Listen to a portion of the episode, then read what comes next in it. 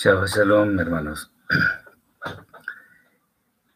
En el día de hoy vamos a estudiar la carta a los Efesios, que es un, un tema muy interesante, especialmente porque hay algunos apartes en los cuales ha habido diferentes interpretaciones y queremos tratar de llegar al conocimiento de la verdad, no solo en torno a esas interpretaciones, sino en general al mensaje que dice, que nos trae Rav Shaul en, en esta carta? Bueno, para empezar, hay que decir que cada una de las cartas de Rav Shaul, del apóstol Pablo, tiene aspectos muy particulares que vale la pena entender cómo aplican a nuestra vida. Sin embargo, manteniendo una línea muy consistente, siempre hace referencia a la fe en la obra expiatoria de Yeshua y su vida sin pecado, que es la base para que podamos acceder a la vida eterna si seguimos el ejemplo de nuestro Santo Maestro. Los receptores de estos valiosos documentos eran creyentes procedentes de los pueblos gentiles, pues a ellos fue encomendada la labor de Shaul. Recordemos el encuentro que él tuvo y después lo que habría de decir que era necesario que fueran los gentiles. Y él siempre hace ver que todos los pueblos que decidan ser injertados en las ramas del olivo natural, que es Israel, por supuesto, adquieren la condición de ciudadanos, de conciudadanos mejor, del pueblo escogido, mostrando así que los hombres, todos, ciertamente, están estamos todos dentro de los propósitos del Eterno, bendito sea, en cuanto a alcanzar las moradas de la eternidad. En el caso específico de esta carta, podemos ver ciertos asuntos que nos permiten entender que la igualdad de unos y otros no es cuestión de eh, retórica, algo teórico algo que se dice para congraciarse con, con la gente, sino es un tema muy real. Y esto es sabiamente ilustrado en las líneas de este bello documento, de esta carta. Para quienes tienen alguna duda en cuanto a si las cartas de Shaul son auténticas, vale la pena revisar en el contenido de ellas, de esas cartas, su total apego a la Torá pero también la exaltación de diversas profecías que tienen que ver con los pueblos gentiles. De manera que no se está desviando de ninguna manera de lo que el Eterno eh, le encomendó por medio de Yeshua. Varios textos de esta carta nos ayudan a conocer el sentido de ciertos temas que muchas veces se han considerado oscuros. Para ello es bueno conocer el contexto de los mismos, de manera que podamos ver la inmensa riqueza contenida en sus líneas. Es bueno decir que para llegar al conocimiento de la verdad, no podemos, digamos, tener la, actitud perezosa de simplemente tengo una Biblia, la versión que sea, y lo que dice ahí, bueno, es que aquí en esta Biblia dice tal, tal, tal cosa. Y eso ya lo asumimos como la verdad, no de ninguna manera. Hay que estudiar y el estudio implica investigar en diferentes documentos, investigar en diferentes versiones, traducciones, y allí tenemos un buen comienzo para poder llegar a lo que queremos, que es el conocimiento de la verdad. Bueno, vamos a entrar en materia. Vamos a comenzar por el capítulo 1, que tiene 23 versículos. Efesios 1 al 23, y dice así. Pablo, uno de los apóstoles de Yeshua el Mashiach, por la voluntad de Elohim, a los apartados y fieles en Mashiach Yeshua que están en Éfeso. Gracia y paz a vosotros de Elohim vuestro Padre y del Adón Yeshua el Mashiach, bendito es, bendito el Elohim de nuestro Padre, de, bendito el Elohim y Padre de nuestro Adón, Yeshua el Mashiach, que nos bendijo con toda bendición espiritual en los lugares celestiales en Mashiach. Según nos escogió antes, nos escogió en él antes de la fundación del mundo para que fuésemos un pueblo apartado y sin mancha delante de Él. En amor, habiéndonos predestinado para ser adoptados hijos suyos por medio de Yeshua el Mashiach, según decisión propia de su voluntad, para alabanza de la gloria de su gracia, la cual nos confirmó gratuitamente en el amado, en quien tenemos la redención por su alma el perdón de pecados voluntarios según las riquezas de su gracia, que hizo sobreabundar para con nosotros en toda sabiduría e inteligencia, dándonos a conocer el plan secreto, según su beneplácito, el cual se había propuesto en sí mismo, de reunir todas las cosas en Mashiach, en la administración del cumplimiento de los tiempos así las que están en los cielos como las que están en la tierra. En él asimismo tuvimos herencia, habiendo sido predestinados conforme al propósito del que hace todas las cosas según el designio de su voluntad, a fin de que seamos para alabanza de su gloria, nosotros los que primeramente esperábamos en Mashiach.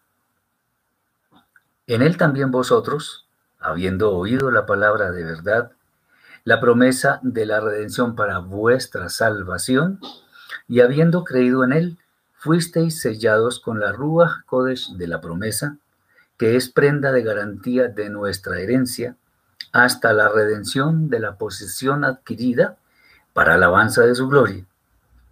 Por esta causa también yo, habiendo oído de vuestra fe en el Adón y Yeshua, y de vuestro amor para con todos los judíos, no ceso de dar gracias por vosotros, haciendo memoria de vosotros en mis oraciones, para que el Elohim de nuestro Adón y Yeshua, el Mashiach, el Padre de Gloria, os dé espíritu de sabiduría y de revelación en el conocimiento de Él, iluminando los ojos de vuestro corazón para que sepáis cuál es la esperanza a que Él os ha llamado.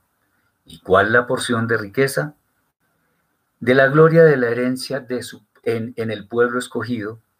Y cuál la incalculable grandeza de su poder hacia nosotros, los que creemos, según la acción soberana de su poder, la cual se manifestó en Mashiach, resucitándolo de los muertos y sentándole a su diestra celestial, sobre todo principado y autoridad y poder y señorío, y sobre todo nombre que se nombra, no solo en esta edad presente, sino también en el mundo por venir. Y sometió todas las cosas bajo sus pies, y lo dio por cabeza sobre todas las cosas a su congregación, la cual es su cuerpo, la plenitud de quien todo lo llena en todo. Muy bien. Estos son los textos del primer capítulo que vamos a tratar de, explicar lo, lo más pertinente. No vamos a explicar cada palabra, sino lo más pertinente. La carta comienza mostrando quiénes son sus destinatarios, o sea, los gentiles que se encontraban en la ciudad de Éfeso. Shaul menciona su condición de hijo del pueblo escogido, del cual dice que fue escogido desde antes de la fundación del mundo. Sobre esto es bueno resaltar que el Eterno, bendito sea, lo sabe todo de antemano. Y el hecho de que el pueblo de Israel fuera escogido desde antes de la creación de todo lo existente, significa también que el Eterno sabía de la maldad que habría de imperar en el mundo y que era conveniente escoger un pueblo para mostrar cómo debe ser la relación del Eterno con cada uno de sus hijos. Acordémonos que el Eterno escogió al pueblo de Israel porque le plació, no porque Israel tuviera algún mérito, ni porque fuera un pueblo muy encumbrado, no, le plació escogerlo. Me imagina que me iban a preguntar esto y con mucho gusto lo vamos a, a comentar. Dice, de acuerdo a este pasaje y a lo citado por un profeta, se podría hablar de la predestinación, no en ninguna manera. No, la predestinación no existe. Y vamos a explicar. La predestinación es un concepto calvinista de por allá de la época del Renacimiento que surgió por un señor llamado Ítalo Calvino y consiste en que el Eterno, basado tanto en los romanos, dice que a unos vasos para gloria, a otros no, a otros para, para gloria, a otros para, etc. Bueno, ¿qué significa eso que está aquí diciendo que son predestinados? Dice, en él asimismo tuvimos herencia habiendo sido predestinados conforme al propósito del que hace todas las cosas, etc. ¿Qué es lo que pasa? El Eterno nos creó con libertad. Él dice, una vez más voy a hacer referencia a esto, él dice que en, una de las cartas de Kefa de Pedro, que es paciente no queriendo que ninguno perezca, sino que todos procedamos al arrepentimiento. El Eterno quiere la salvación de todos, absolutamente de todos. Y entonces alguno dirá, bueno, pero ¿y entonces por qué algunos se salvan y otros no? Precisamente porque Él nos dio libertad para escoger. El tema no es que olímpicamente vamos a decir, no, a algunos los, predestinó para ser salvos y a otros para ser condenados. No de ninguna manera, porque entonces el Eterno se contradiría, Hasba Shalom. Y la, la, escritura, especialmente la Torah, dice que para con el Eterno no existe acepción de personas. Por lo tanto, todos somos igualmente valiosos ante su presencia. Entonces, la predestinación que habla acá de hecho, está mal utilizado el término. ¿A qué se refiere? Se refiere más bien a que quienes han de ser salvos ya tenían un plan desde antes de la creación del mundo con una cantidad de cosas bellísimas que han de alcanzar cuando lleguen a la vida eterna. Eso más que predestinación es el plan perfecto del Eterno que ya había dispuesto las grandes bendiciones que habría de tener, que habrían de tener quienes fueran salvos. Pero no está diciendo de ninguna manera, yo lo escogí a usted para ser salvo, yo lo escogí a usted para condenarse. No. Aunque déjenme decirle, si él lo hiciera, no tenemos por qué cuestionarlo porque él es perfecto y sus decisiones son perfectas, pero él no lo hace así. Porque si él dice que no hay excepción de personas para con él, entonces habría una gran contradicción al, predestinar a unos para salvación y a otros para condenación. Eso de ninguna manera tiene sentido en los planes del Eterno. Eso por un lado. Eh, lo otro es también para los que se condenan, obviamente ya se sabía el propósito desde antes de la creación, de, la creación del mundo, porque el Eterno lo sabe todo de antemano, y por ello estableció un, un, un plan para aquellos que fueran a condenarse por causa de sus pecados. ¿Qué significa esto? Que el Eterno ya de antemano sabía cómo iba a ser el camino que iba a tener cada persona si se salvaba o si se condenaba. Así de simple. Pero no estamos predestinados a ser salvos o a ser condenados. De ninguna manera. Eso es un concepto humanista y es demuestra ignorancia en torno a la majestad del Eterno. Entonces tengamos eso muy en cuenta. El Eterno ama a los gentiles, ama a los judíos, ama a todo el mundo. La culpa de que alguien se condene no es del Eterno, es de cada persona en particular. Recordemos nada más el caso del faraón en tiempos de Moshe, que él decidió endurecer su corazón y cuando ya no había punto de retorno en cuanto al arrepentimiento, el Eterno acabó de endurecerle el corazón para mostrar su gloria. No que el Eterno desde el principio hubiera endurecido el corazón de este hombre, de ninguna manera. Por eso Moshe y Aarón fueron varias veces a su presencia a decirle, el Eterno manda decir, deja ir a mi pueblo para que me sirva. Entonces, con base en esto, podemos estar tranquilos de que el Eterno no escogió a alguien para condenarse. Él quiere que todos seamos salvos, pero como Él no interfiere en nuestra libertad, Él deja que cada uno escoja su camino. Ese es el tema. Espero poder haber podido aclarar este tema, pero no hay predestinación como la conciben muchos. También nos dice eh, Rab Shaul que en Yeshua es quien tenemos la redención de nuestra alma y el perdón de los pecados intencionales. Es en, es en Yeshua en quien el Eterno ha de reunir todo lo que hay. Eso está escrito también por allá en, en la primera carta de los Corintios, cuando dice que todo cuando, cuando Yeshua después termine su gobierno, entregará todo al Padre para que Él sea uno en todos. Eh, obviamente lo que, lo que se ha de entregar al Eterno son las almas de los hombres. ¿Por qué? Porque al final habrá un juicio justo, justo. Eh, las personas entonces voluntariamente escogen si se quieren salvar o no. Uno dice, no, pero es que yo no sabía tal cosa y no sabía tal otra. Recordemos que la carta a los romanos nos dice que nadie tiene excusa, porque todos tenemos una cosa que se llama conciencia.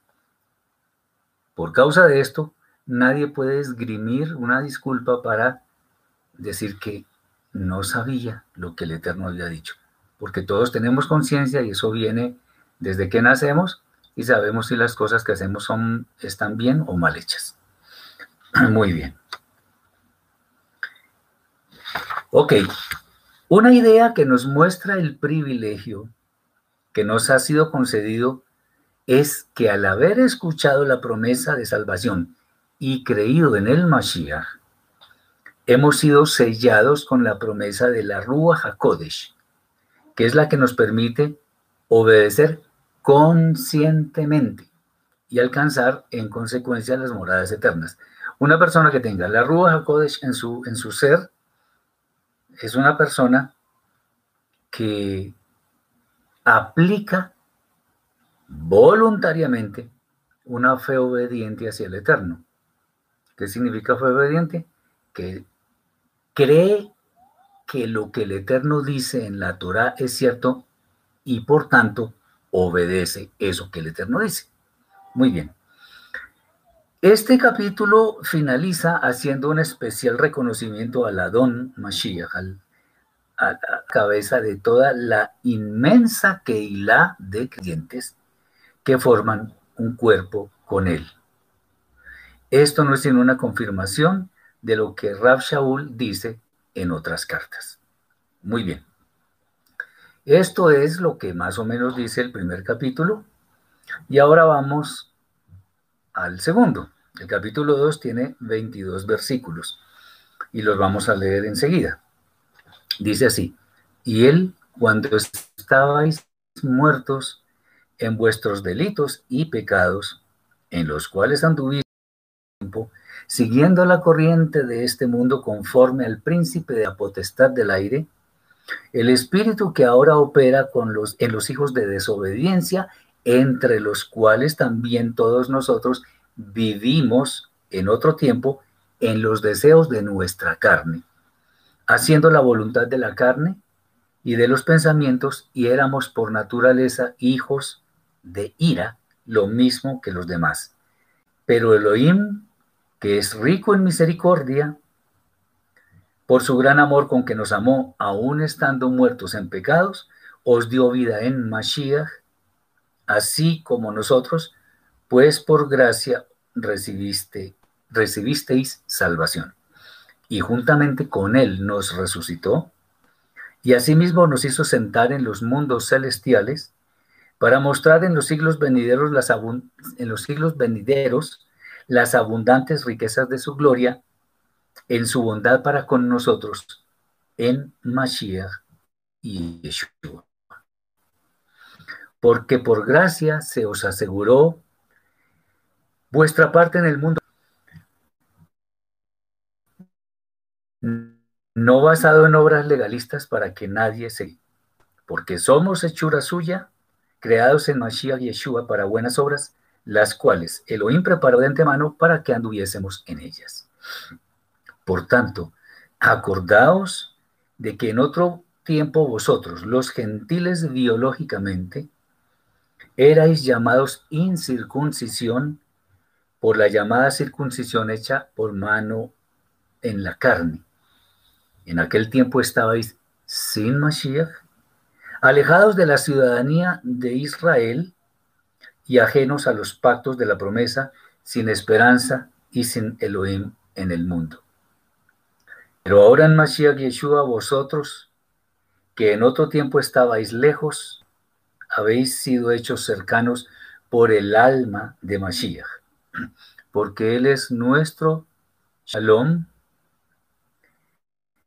que de ambos pueblos formó una unidad derribando la pared intermedia de separación, la enemistad, aboliendo en su carne la ley de los mandamientos dados en las ordenanzas contra los gentiles, para crear en sí mismo de los dos un solo y nuevo hombre, firmando la paz y reconciliar con Elohim a ambos en un solo cuerpo, por medio del sufrimiento del madero, destruyendo allí las enemistades.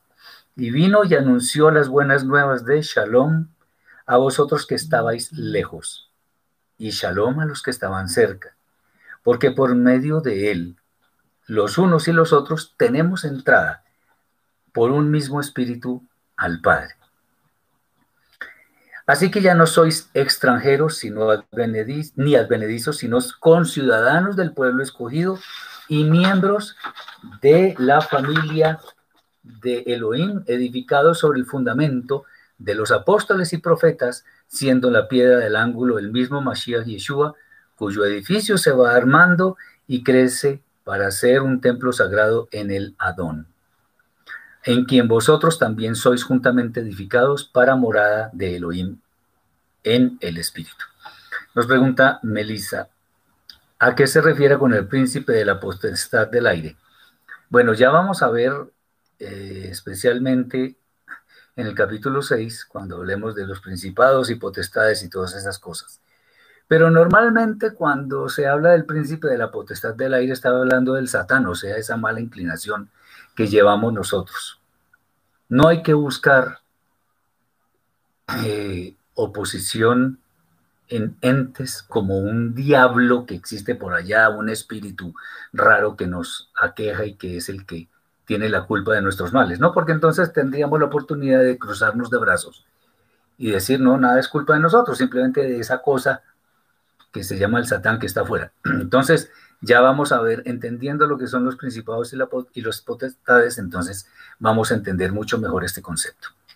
Bien, Shaul nos dice que nos dice algo que deberíamos tener en cuenta para que nuestro ser no se enorgullezca, y es que antes andábamos inmersos en nuestros pecados, y a pesar de ello el, el Eterno nos amó antes, lo cual se muestra en la provisión que Él dispuso desde antes de la fundación del mundo, y que es la persona del Mashiach junto con toda su obra expiatoria.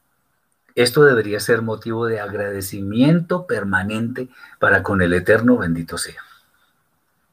O sea, el Eterno cuando hizo la creación no estuvo, voy a hablar en términos humanos. Cuando estaba realizando el, proceso de su creación, no estaba, bueno, voy a crear la luz y ahora voy a ver cómo, cómo creo, cómo separo las aguas, cómo creo. No, no, él ya lo tenía todo dispuesto desde antes. Simplemente lo que hizo con el proceso creativo fue darle curso a eso que ya tenía en mente. Bien, una expresión que utiliza Shaul es que fuimos sentados en lugares celestiales. Bueno, yo no sé si alguno de ustedes se ha sentido sentado en el cielo o qué, pero eso no es lo que quiere decir. O sea, ninguno de nosotros ha estado sentado en los lugares celestiales, ha estado sentado por ahí arriba. Bueno, al menos yo no. Yo con toda seguridad y con toda sinceridad puedo decirlo, yo no he estado sentado en los cielos. Entonces, ¿a qué se refiere esto? Si dice, porque es que hay muchas personas que leen esto y dicen, uy, sí, estamos en los lugares celestiales. No, no, no, no, no, eso no es así. Entendamos las cosas en su correcta dimensión. Cuando Shaul dice que estamos sentados en lugares celestiales, se refiere más bien al, a gozar de los privilegios que el Eterno nos ha dado en esta edad presente y que provienen de los cielos, eso sí. Y bueno, esto lo vamos a ver en el capítulo 6, que es, es llamémoslo así, es fascinante. Y obviamente estos privilegios están muy por encima de los que los hombres nos otorgan eh, en, esta, en la tierra. Que unos hombres otorgan a otros hombres. Eso no tiene nada que ver con esto de estar sentado en los lugares celestiales. Son los privilegios que el Eterno nos da. De hecho, un gran privilegio que nos da a los creyentes en el Mashiach Yeshua es poder acceder a la interpretación correcta que él hizo de la que es un regalo maravilloso, es un regalo inmenso del cual estamos gozando. Y por eso podríamos, decir, podríamos afirmar que estamos sentados en los lugares celestiales. Pero no porque físicamente estemos allá, porque de ninguna manera Rab Shaul está queriendo decir eso. Y ya lo vamos a ver. Eh, a continuación viene una de las más interesantes declaraciones de Shaul en todas sus cartas. Y es que es por gracia que hemos recibido el don de la salvación, que equivale a la entrada a la vida eterna o mundo por venir. Es lo mismo, es lo, que en hebreo se llama el Olam Abba. ¿Y esto por qué? Por medio de la fe obediente. No solo la que cree, sino la que obedece. Tal don no es algo meritorio de nuestra parte, sino algo que al Eterno le plació eh, concederlo a sus hijos. Normalmente estos textos, los versículos 8 al 10 del capítulo 2, 8 y 9, que, dicen en la famosa versión Reina Valera, dice así, porque por gracia sois salvos por medio de la fe. Y esto no de vosotros, pues es don de Dios, así dice la reina Valera. No por obras para que nadie se gloríe. Hasta ahí.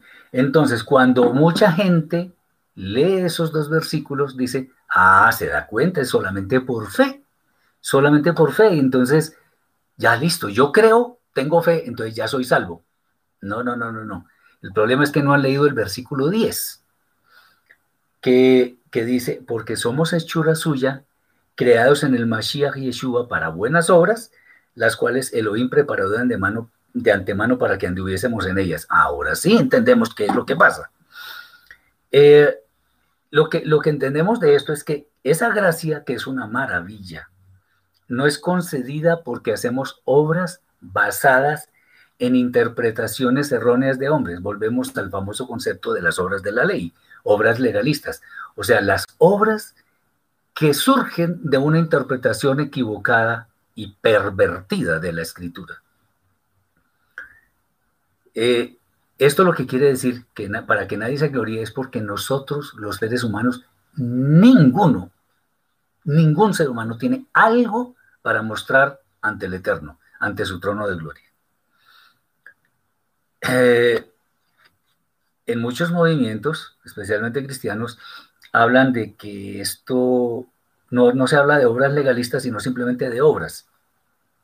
Y esto obviamente genera una gran confusión a los nuevos creyentes especialmente.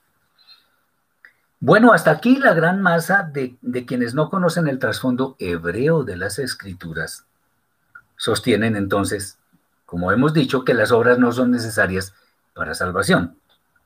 Digamos que técnicamente sí parece ser el caso porque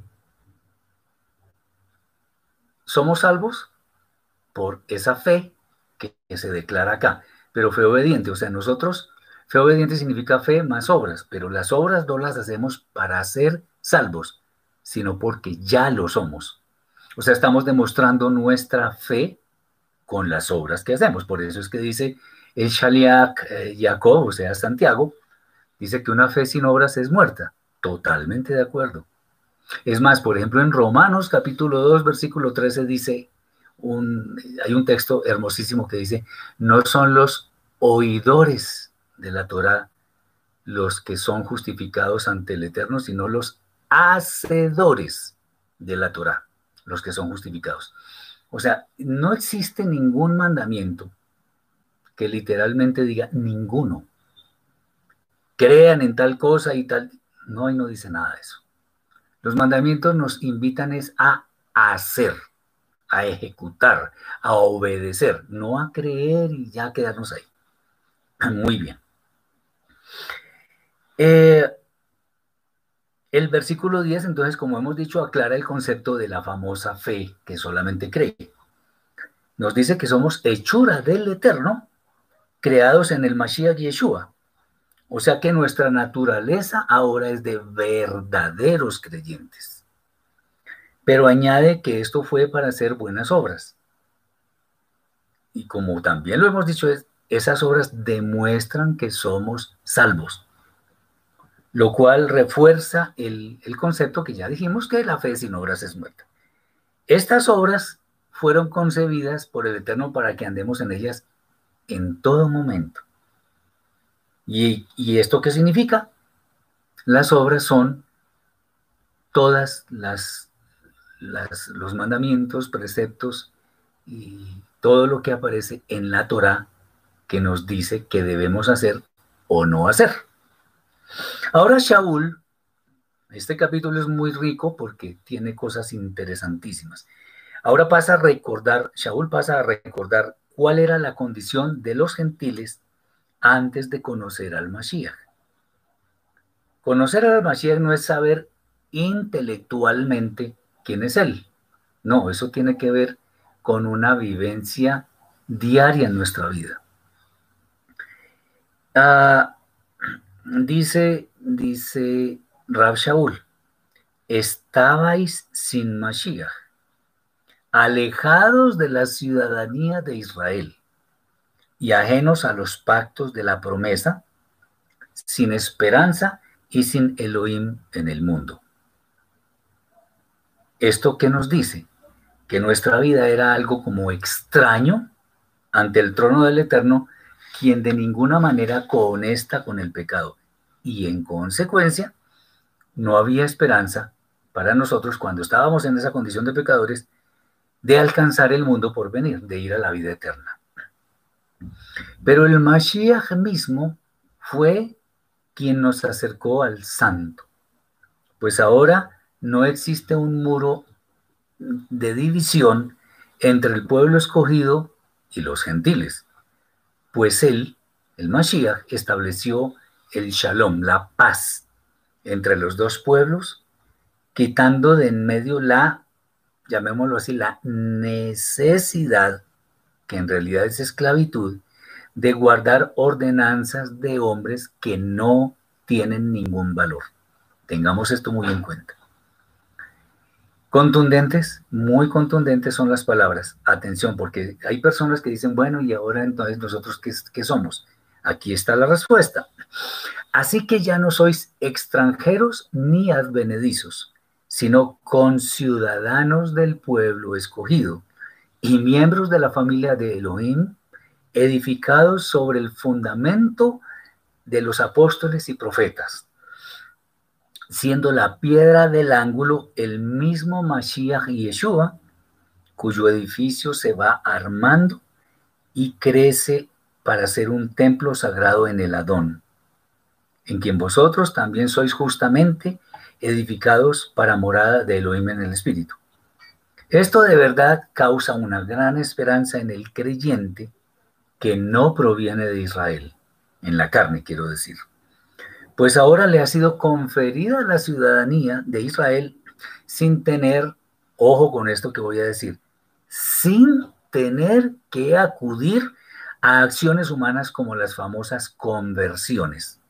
De hecho, es bueno decir que cuando muchas personas hacen conversiones al judaísmo, por ejemplo, tienen que apostatar de la fe de Yeshua lo más triste es que muchos lo hacen. Desprecian al Mashiach Yeshua. Recordemos lo que está escrito por allá en el libro de Revelaciones, capítulo 3. He aquí 3.20, creo que es. Algo así. Bueno. He aquí yo estoy a la puerta y llamo. Si alguno eh, me abre la puerta, y cenaremos, cenaremos y él cenará conmigo, y etc. Cuando nosotros tratamos de hacer una conversión al judaísmo, lo que estamos tratando es de echar a Yeshua de nuestra casa. Tengamos eso muy en cuenta. Y el Eterno nos la va a cobrar muy fuerte, porque Yeshua mismo dice, el que me confesare delante de los hombres, yo le confesaré delante de mi Padre que está en los cielos. Y el que me negare delante de los hombres, yo también le negaré delante de mi Padre que está en los cielos.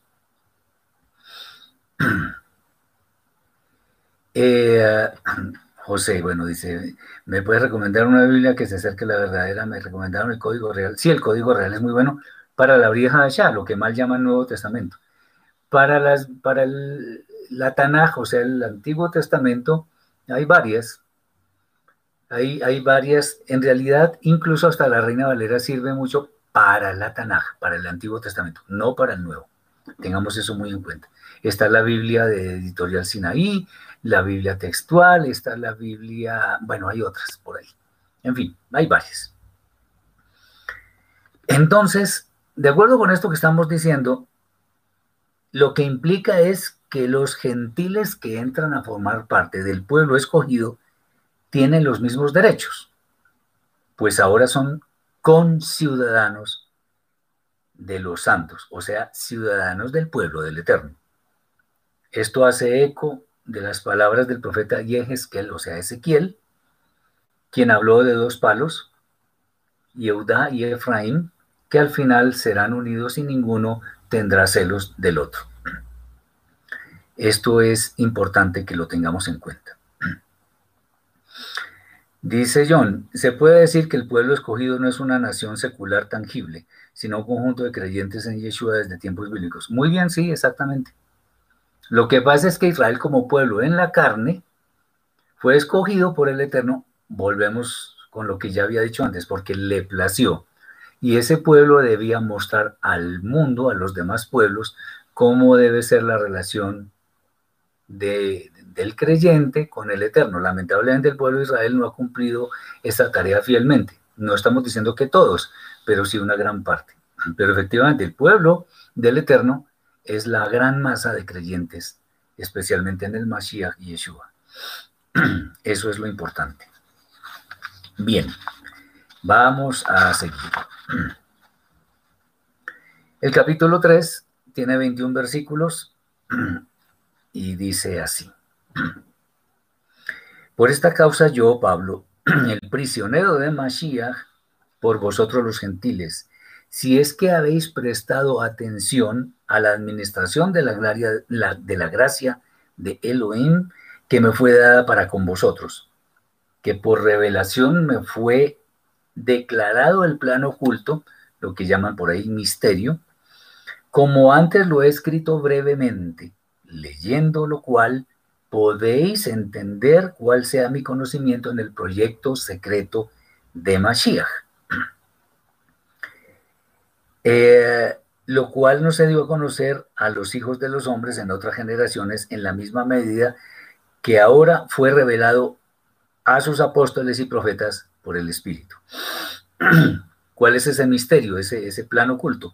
Que los gentiles son coherederos y miembros del mismo cuerpo y copartícipes de la promesa en Mashiach Yeshua por medio de la proclamación del mensaje de la redención del cual yo fui hecho ministro por el don de la gracia de Elohim, que me ha sido dado según la operación de su poder. A mí, que soy el más pequeño de todos los judíos, me fue dada esta gracia de anunciar entre los gentiles la promesa de la redención de las inescrutables riquezas de Mashiach y de aclarar a todos cuál es el momento de administrar el plan secreto desde los siglos en Elohim, que creó todas las cosas, para que la multiforme sabiduría de Elohim sea ahora dada a conocer por medio de la congregación de Israel a los principados y potestades en los mundos celestiales, otra vez el término, conforme al propósito eterno que hizo en Mashiach Yeshua nuestro Adón, en quien tenemos seguridad y derecho legal de entrada con confianza por medio de la fe obediente en Él. Por lo cual pido que no desmayéis a causa de mis tribulaciones por vosotros, las cuales son vuestra gloria. Por esta causa doblo mis rodillas ante el Padre, de quien toma nombre toda familia en los cielos y en la tierra, para que os dé, conforme a las riquezas de su gloria, el ser fortalecidos con poder en el nombre interior, en el, en el hombre interior por su espíritu, para que habite Mashiach por la fe en vuestros corazones, a fin de que, arraigados y cimentados en amor, seáis plenamente capaces de comprender con todos los escogidos cuál sea la anchura, la longitud, la altura y la profundidad, y de conocer el amor de Mashiach que excede a todo conocimiento para que seáis llanos de toda la plenitud de Elohim. Y a aquel que es poderoso para hacer todas las cosas mucho más abundantemente de lo que pedimos o entendemos, según el poder que actúa en nosotros, a él sea la gloria en la congregación en Mashiach Yeshua por todas las generaciones, de todas las edades, por los siglos de los siglos. Amén. Bueno, voy a responder una, un par de cosas. Melissa nos dice que aquí nos confirma que Israel no ha sido desechado ni reemplazado por otro grupo, sino que nosotros podemos ser parte de Israel también. Correcto, absolutamente correcto. José dice, Efraín representa a las diez tribus del norte. Mm, ¿Y eso qué tiene que ver? Puede que sí, puede que no. Porque aquí, sin dudas, hay personas de todas las tribus. En América, en Europa, en Asia, en África. Eh, eso no tiene nada que ver. Eh, de eso, pues, hay otros escenarios para hablar, pero, pero no necesariamente. Digamos que representa las 10 tribus perdidas, sí, las que se fueron, sí, representa, pero ¿y qué? ¿Qué con eso? O sea, no nos, no nos ayuda a entender mucho este tema. Ahora, es bueno, es bueno decir también que cuando se dice que los gentiles son ahora coherederos con ciudadanos de los santos, no significa que haya que hacer lo mismo que hace el pueblo judío, por ejemplo, la circuncisión. Y voy a dar un caso muy específico. Timoteo y Tito eran dos discípulos de Rab Shaul. Timoteo era judío y por eso fue circuncidado. Tito no lo era y no fue circuncidado. Y ambos eran creyentes en Yeshua Entonces, para que lo tengamos en cuenta, porque hay muchas personas que me dicen, no, que entonces ahora me tengo que circuncidar. Me tengo que circuncidar. ¿Dónde está escrito eso? Me tengo. No, ahí no dice. De hecho, en, el, en la, carta a los Gálatas, en el libro de Hechos, se habla de los famosos judaizantes que decían que era necesario para los, los nuevos creyentes en Yeshua provenientes de los gentiles que se tenían que circuncidar. No, no, no. Eso no es cierto. Para que lo tengamos en cuenta. Muy bien. A continuación, entonces, Shaul pasa a mostrarnos lo que anteriormente, antes, fue un misterio, en sus propias palabras, que los gentiles son coherederos y miembros del mismo cuerpo y copartícipes de la promesa en Mashiach Yeshua por medio de la proclamación del mensaje de la redención, del cual fui hecho ministro por el don de la gracia de Elohim que me ha sido dado según la operación de su poder. Y él está diciendo, según sus palabras, que los gentiles ahora pasan a engrosar las filas de toda la congregación de Israel.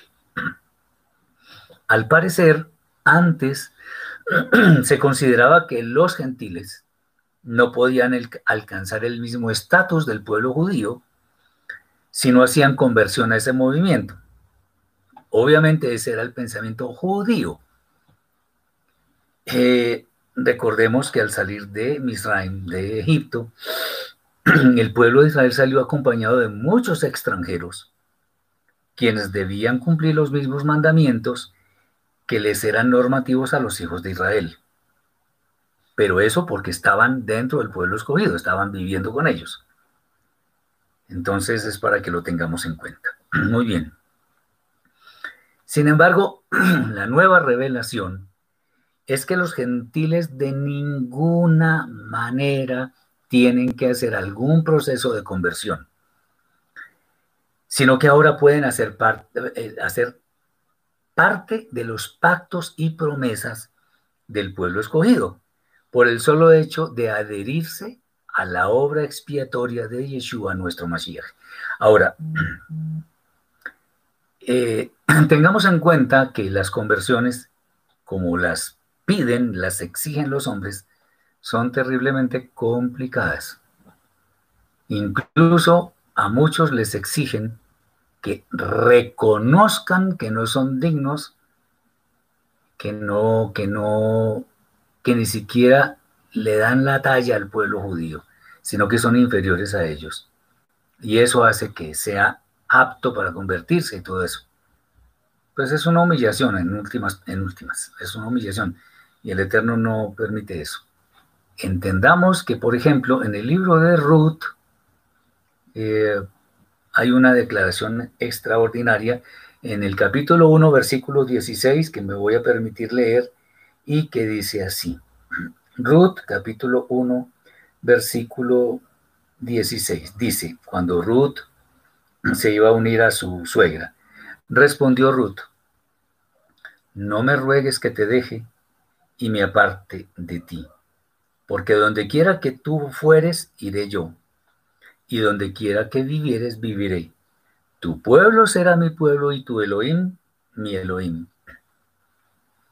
Ese fue el proceso de conversión de Ruth. Ella no tuvo que hacer nada, ningún documento ni nada, sino expresar a viva voz el sentido de pertenencia que iba a observar hacia el pueblo escogido. fue tan sincera y tan válida esa conversión que ella es una antepasada del rey David y por lo tanto del Mashiach Yeshua. Entonces, si alguien me pregunta, ¿usted qué opina de las conversiones al judaísmo? Me recomienda que la haga no, de ninguna manera. Y no porque desprecie al pueblo judío, no porque, no, no es eso sino porque eso no es válido en la escritura donde se habla de eso.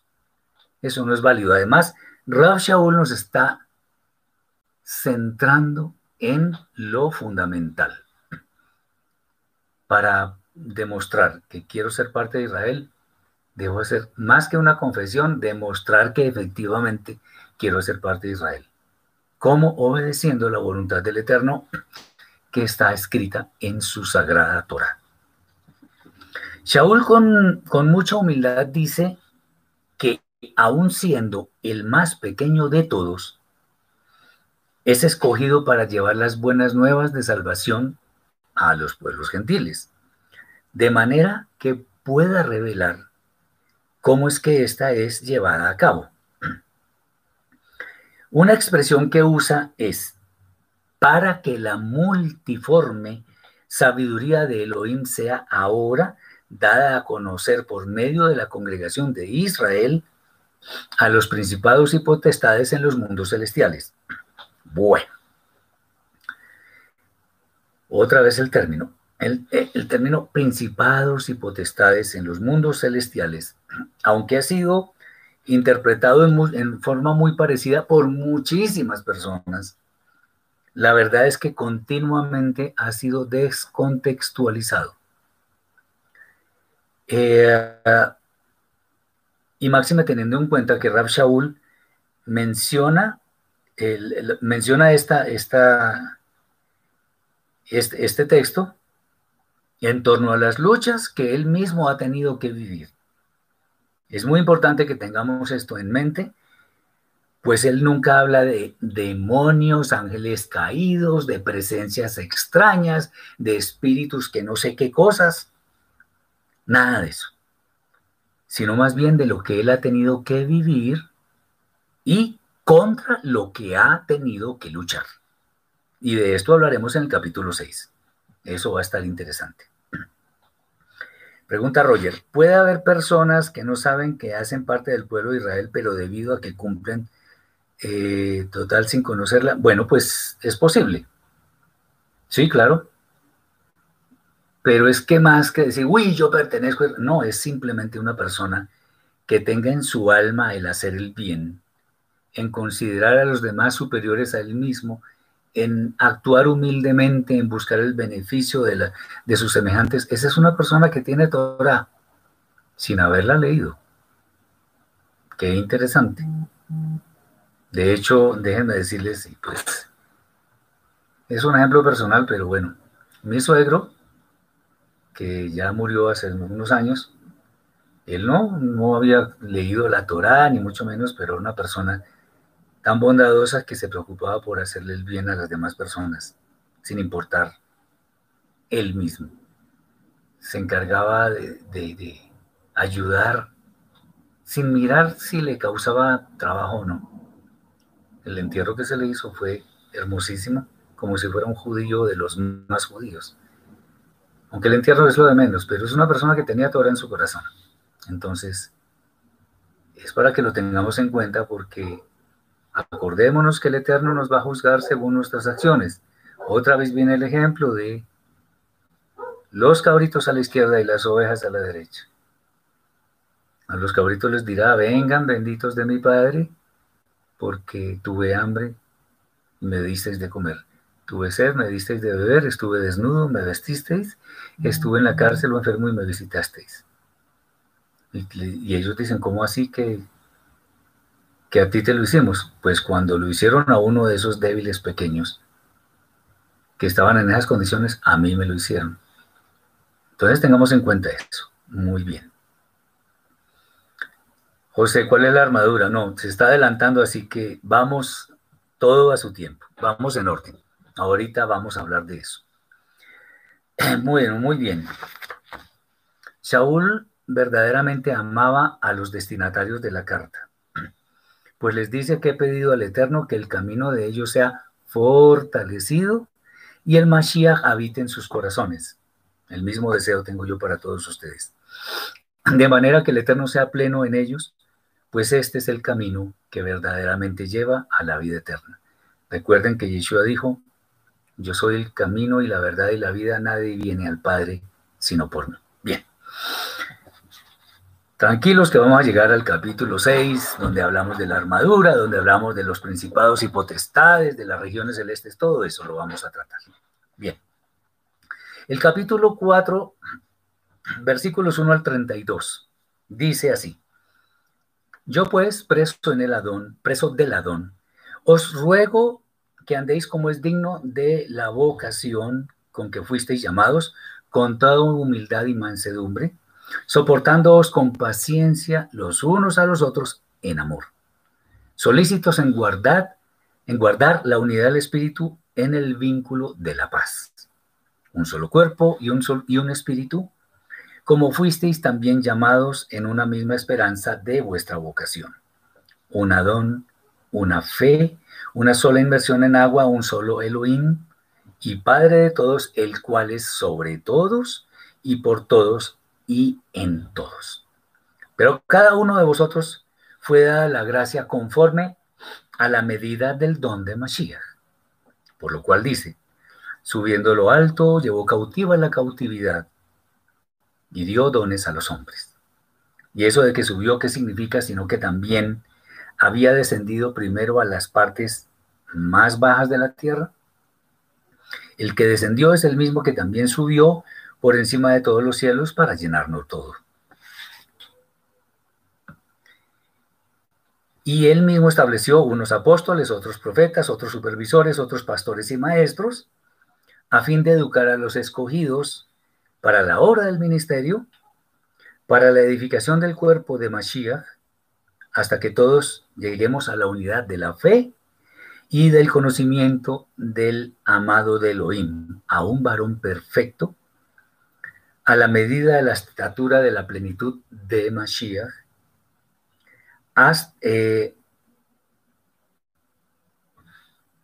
para que ya no seamos niños fluctuantes, llevados por doquiera por todo viento de doctrina, por astucia de hombres que para engañar emplean sagazmente las artimañas del error, sino que siguiendo la verdad en amor, crezcamos en todo en aquel que es la cabeza, esto es, Mashiach, de quien todo el cuerpo bien amarrado y unido entre sí, por todas las coyunturas que se ayudan mutuamente, según la actividad propia de cada miembro recibe su crecimiento para ir edificándose en amor. Esto pues digo y requiero en el Adón, que ya no viváis como los otros gentiles, que andan, que andan en la vanidad de su mente, teniendo el entendimiento bajo oscuridad, ajenos de la vida de Elohim por la ignorancia que en ellos hay por la dureza de su corazón, los cuales, después de que perdieron toda sensibilidad, se entregaron a la lascivia para, para cometer con avidez toda clase de impureza. Mas vosotros no habéis aprendido así a Mashiach, si en verdad le habéis oído y habéis sido por él enseñados, porque la verdad de esto está en Yeshua. En tanto, a la pasada, en cuanto a la pasada manera de vivir, despojados del viejo hombre, que está corrompido conforme a los deseos engañosos y renovados en el espíritu de vuestra mente, y vestidos del, buen, del nuevo hombre, creado según el Elohim en la justicia y la santidad de la verdad. Por tanto, desechando la mentira, hablad, cada, hablad verdad cada uno con su prójimo, porque somos miembros los unos de los otros. Airaos, pero no pequéis. No se ponga el sol sobre vuestro enojo, ni deis oportunidad al diablo. El que hurtaba, no hurte más, sino trabaje haciendo con sus propias manos lo que es bueno, para que tenga que compartir con el que tiene necesidad. Ninguna palabra corrompida salga de vuestra boca, sino la que sea buena para la necesaria edificación, a fin de impartir gracia a los que escuchan, y no contristéis la Ruja de Elohim, con el cual fuisteis sellados para el día de la redención. Quítense de vosotros toda amargura, enojo, ira, gritería y maledicencia, y todo deseo sucio, siendo bondadosos unos con otros, misericordiosos, perdonándoos unos a otros, como Elohim os perdonó a vosotros en Mashiach. Muy bien. Vamos ahora a mirar algunas preguntas que han hecho. ¿Qué hay de los judíos que odian a, a Yeshua y, consideran a Pablo un hereje y brujo cuando mueran? Pues yo no soy Elohim, mi hermano. El Eterno sabrá qué hacer con ellos. Yo no puedo estar condenando ni salvando a las personas. El Eterno es el que decide. Obviamente, quien comete una, una acción de estas tan abominable, pues tendrá su recompensa. Yo no sé. El Eterno sabe qué retribución le va a dar a cada persona.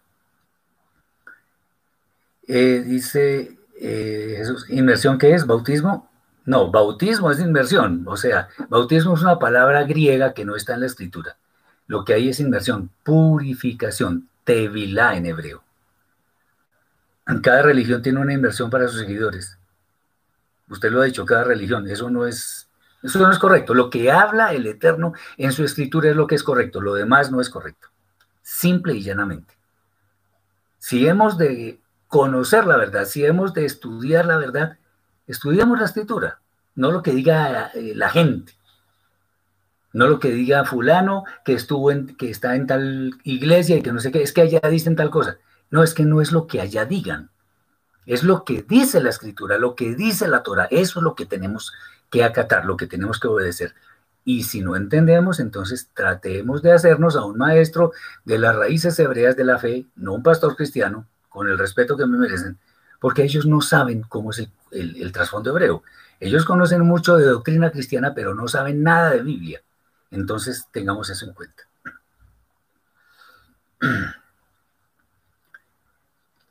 Bien.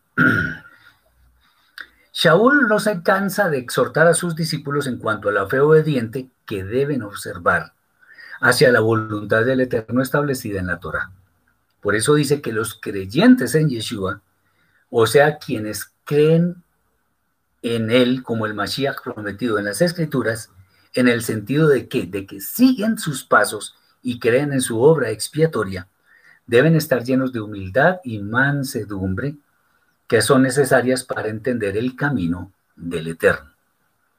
A esto se suma que Rab Shaul dice que nuestra fe es una sola, lo que implica que creemos que el Padre es uno solo, que habita en cada uno de nosotros. A continuación se hace mención de los dones que el Eterno ha dado a sus hijos para que se edifiquen como un solo cuerpo. Y estos son, atención. Él dice, lo primero, apóstoles. Este término en realidad corresponde al vocablo hebreo shaliachim, que significa enviados, o sea, emisarios que se encargan de llevar las buenas nuevas de salvación al mundo, de manera que tienen buen cuidado de que quienes son supervisados por ellos hagan el mismo papel cuando ellos no pueden estar. El término shaliach, mal traducido como apóstol, atención, nada, nada tiene que ver con el número de seguidores que tengan.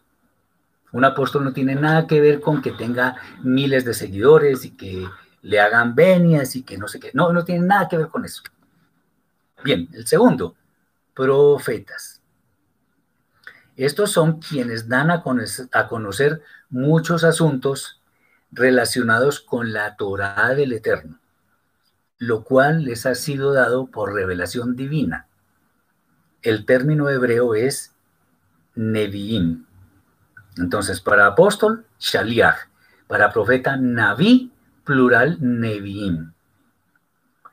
En, en apóstoles, o sea, enviados, el, singular es Shaliach, el plural, Shaliachim.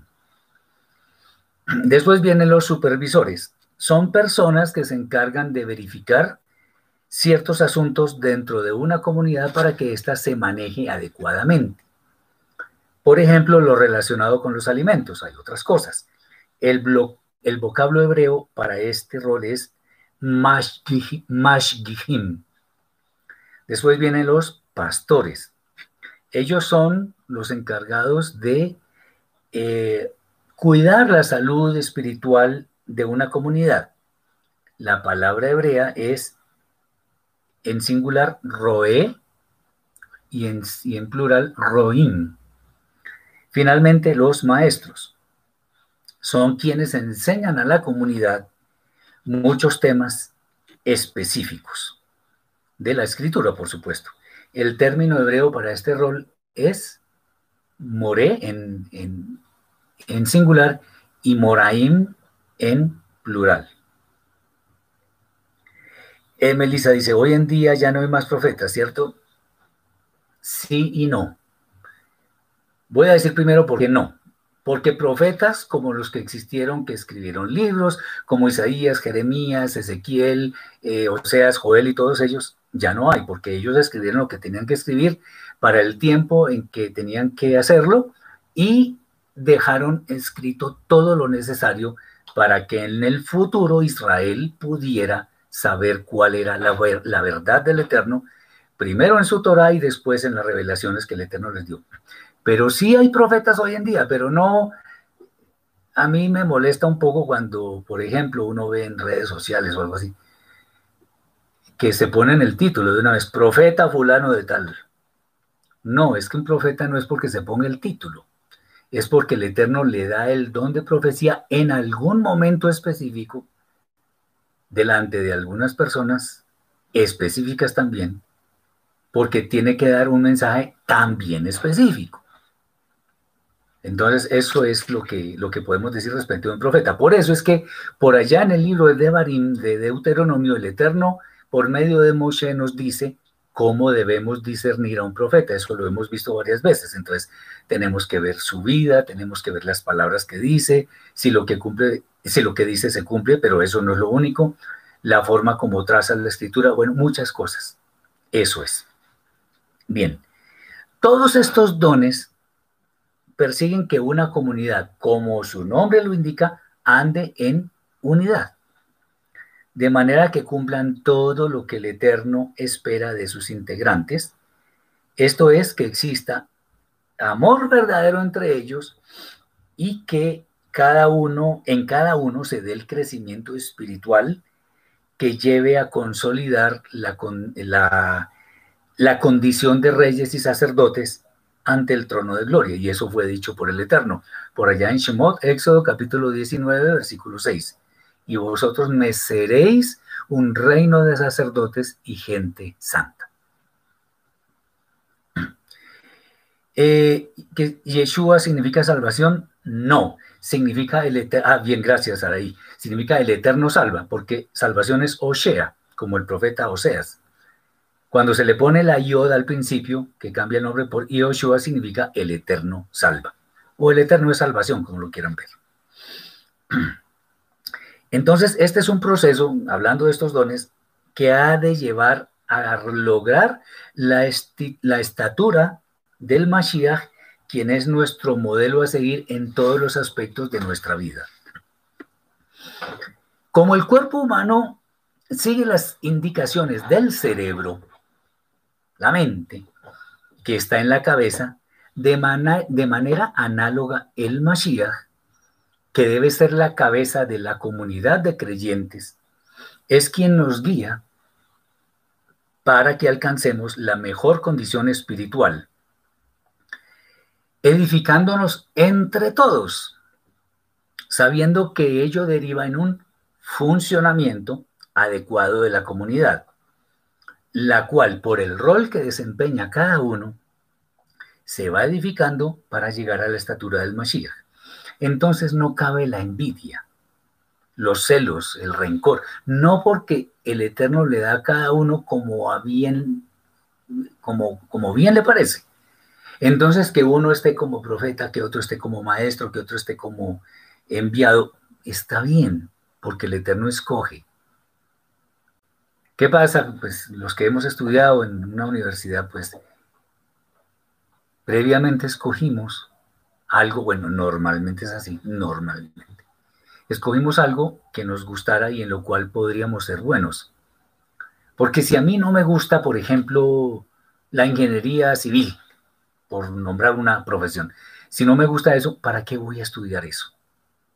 Si le tengo mala voluntad a eso, entonces cada uno ha sido dotado por el Eterno de ciertas habilidades, de ciertos talentos, como le gusta decir a mucha gente, de ciertas capacidades, de ciertas aptitudes, de tal manera que una persona, a sabiendas de lo que el Eterno le ha concedido, puede intuir, para no hablar en una forma más precisa, puede intuir cuál va a ser su misión en esta vida, ya que tantos preguntan por eso. ¿Cómo hago para, para descubrir mi misión? Bueno, el Eterno me dio unas capacidades, me dio unas aptitudes, me dio unas destrezas. Muy posiblemente por ahí está la cosa. La misión la tenemos que buscar en lo que sabemos hacer, no en lo que no sabemos hacer. Eso debe ser claro. Eh, de aquí que Shaul hace una sentida recomendación a sus discípulos y es que no andemos como los demás gentiles, que están contaminados por sus prácticas, eh, sí, por sus prácticas impuras y pecaminosas. Por ello es imperativo dejar atrás a nuestro viejo hombre carnal para dar paso sin retorno al nuevo hombre, que es el que sigue las pisadas del Santo Maestro Yeshua. Una observación muy particular, muy particular que hace Rab Shaul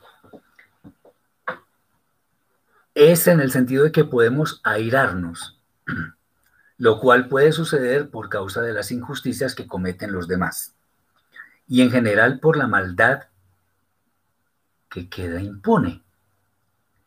Pero si nos airamos, si nos enojamos, tenemos que tener cuidado de no pecar para no dar oportunidad a nuestro principal enemigo que está adentro y es nuestra mala inclinación. Toda costumbre que antes frecuentábamos por causa de nuestra mala inclinación, ahora debe ser cosa del pasado, pues hemos sido revestidos de santidad, lo cual no conesta con prácticas pecaminosas. De nuestra boca solamente deben salir palabras eh, cuyo propósito sea la edificación de las demás personas, la edificación de nuestro prójimo. Nuestra vida debe ser de palabras sabias, buenas acciones, misericordia y perdón. Muy bien. Ahora viene el capítulo 5. Tiene 33 versículos que vamos a leer en este momento. Dice así. Eh, dice Jesús, Satán y la mala inclinación no es lo mismo. Sí, son lo mismo, exactamente. Ya lo hemos explicado suficientemente en varios videos eh, utilizando para ello varios textos, les recomiendo que los vean. Mis hermanos, si de pronto recuerdan alguno de los videos, pueden, pueden verlo. Uno de tantos es el, la serie que hice de seis, de seis videos sobre el libro de revelaciones, de Apocalipsis. También hay un video que se llama ¿Qué o quién es el Satán? Bueno, en fin. Muy bien.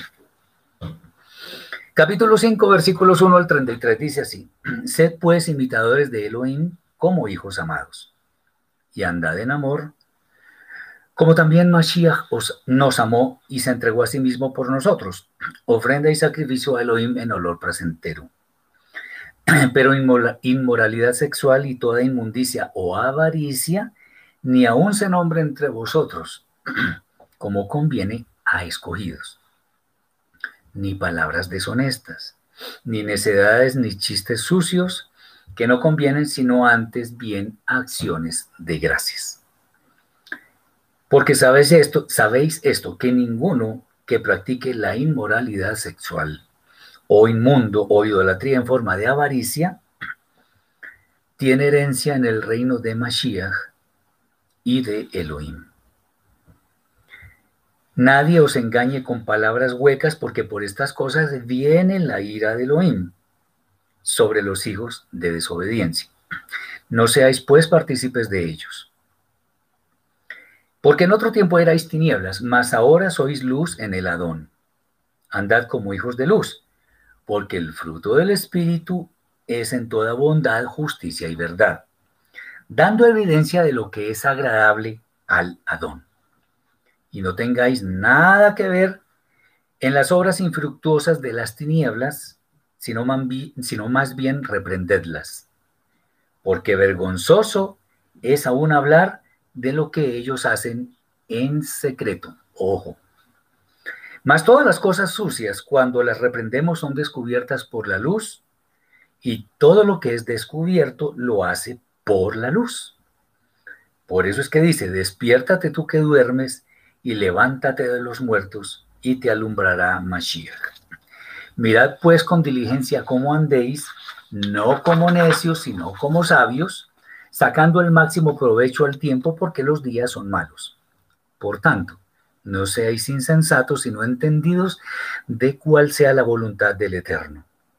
No os embriaguéis con vino en lo cual hay disolución.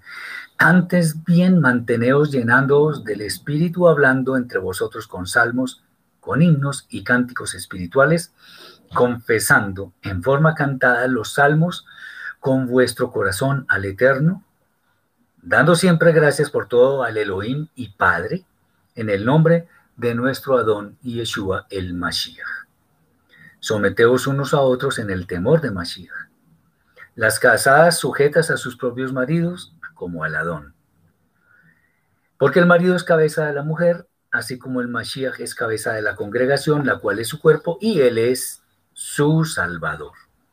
Así que como la congregación está sujeta a Mashiach, así también las casadas lo estén a sus maridos en todo. Maridos, amad a vuestras esposas, así como Mashiach amó a la congregación y se entregó a sí mismo por ella para santificarla, habiéndola purificado en el lavamiento del agua por la palabra, a fin de presentársela a sí mismo una comunidad gloriosa, que no tuviese mancha ni arruga, ni cosa semejante, sino que fuera pura y sin mancha. Así también los maridos deben amar a sus esposas como a sus mismos cuerpos. El que ama a su esposa a sí mismo se ama, porque nadie aborreció jamás a su propio cuerpo, sino que lo sustenta y lo cuida, como también Mashiach a la comunidad, porque somos miembros de su cuerpo. Esto es el significado de Dejará el hombre a su padre y a su madre y se unirá, se unirá a su mujer y los dos serán una sola carne. Grande es este misterio. Mas yo digo esto respecto de Mashiach y de la congregación. Por lo demás, cada uno de por sí ame también a su esposa como a sí mismo y la esposa respete al marido. Aquí hay cosas muy interesantes. Y aunque muchas de ellas que nos dice Shaul parecieran muy obvias, el problema es que, aunque se nos dicen muchas cosas que traen beneficio al alma, persistimos en malas conductas que pueden perturbar nuestro camino hacia la eternidad. En primer lugar, ¿cómo imitar al Eterno si Él es perfecto en todas sus obras? Imitarlo no es ser iguales a Él. Eso es imposible que lo logremos pero al menos existe algo en lo cual podemos tratar de mostrar nuestra semejanza con Él, y es el amor. Algo que debe ser mostrado hacia Él mismo, pero también hacia nuestro prójimo. Los pecados a los cuales se hace referencia aquí son la inmoralidad sexual, la avaricia, palabras deshonestas e idolatría. Nuestra mala inclinación siempre está al acecho para hacernos caer.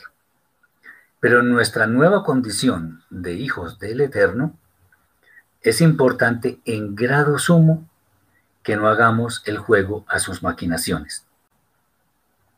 Como nuevas criaturas, en cierta forma deberíamos ser algo así como impermeables ante el pecado. Por ello, es que Shaul menciona el texto que dice, despiértate tú que duermes, levántate de los muertos. Esto significa que mientras vivamos en esta edad presente, todos, absolutamente todos, somos susceptibles de caer en pecado. Bueno, a continuación vienen varias advertencias que haríamos bien en seguir, dado que el tiempo presente es en extremo difícil. Lo primero es que no debemos andar como necios, sino como sabios. El tiempo, especialmente el que vivimos hoy en día, nos muestra que cada día vemos y escuchamos actos malvados por parte de muchas personas. Es necesario entonces aprovechar el tiempo que, del cual disponemos, pues no sabemos cuándo hemos de presentar cuentas delante del Eterno. Eh, dice José, ¿cuál sería el concepto hebreo para mancha y arruga? ¿Qué tiene, tiene que ver con respecto a maldad e impureza? Sí, claro. porque las arrugas significa actividades en, en cosas que son impropias. Son figuras, no es algo literal. Bien, otro tema es embriagarse con vino.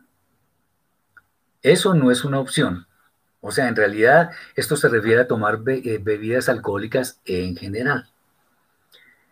Cuando una persona se deja vencer por los efectos del alcohol, su conducta es pecaminosa, dado que no puede coordinar sus ideas y la relajación eh, que esas bebidas producen lleva a acciones que parecieran, que no parecieran malos a alguien que está en la situación, pero sí a los ojos de los demás. Prueba de esto lo encontramos eh, en el caso de Noah, de Noé, cuya embriaguez condujo a eventos que fueron muy tristes. También encontramos en Mishlei, Proverbios, capítulo 23, versículos 29 al 35, una descripción acorde con lo que sucede a quien no se detiene en el consumo de bebidas alcohólicas. Lo que, debemos, lo que debemos hacer es evitar la embriaguez eh, y más bien usar el tiempo que pudiera perderse en esas prácticas en alabar al Eterno de diferentes maneras. Bien. Otro punto es que las mujeres casadas deben estar sujetas a sus maridos. Esta sentencia en ninguna manera se relaciona con algún conformismo por parte de la mujer. Y esto independientemente de que, del trato que el esposo le dé. No. Como este texto se sitúa en un contexto de creyentes, su significado se entiende cuando se habla de un esposo fiel y lleno de amor por su esposa, a quien guía, sustenta, protege y atiende. Sujetarse es, en consecuencia, la acción de aceptar la cobertura eh, del esposo, quien con criterio de santidad busca lo mejor para su esposa. Después viene otro punto interesante, los maridos deben amar a sus esposas. La razón de esta sentencia es que normalmente el, hombre es mucho más independiente y posiblemente más despreocupado que la mujer razón por, las cuales, razón por la cual muchas veces olvida que debe dar muestras de que su amor está vigente por su esposa.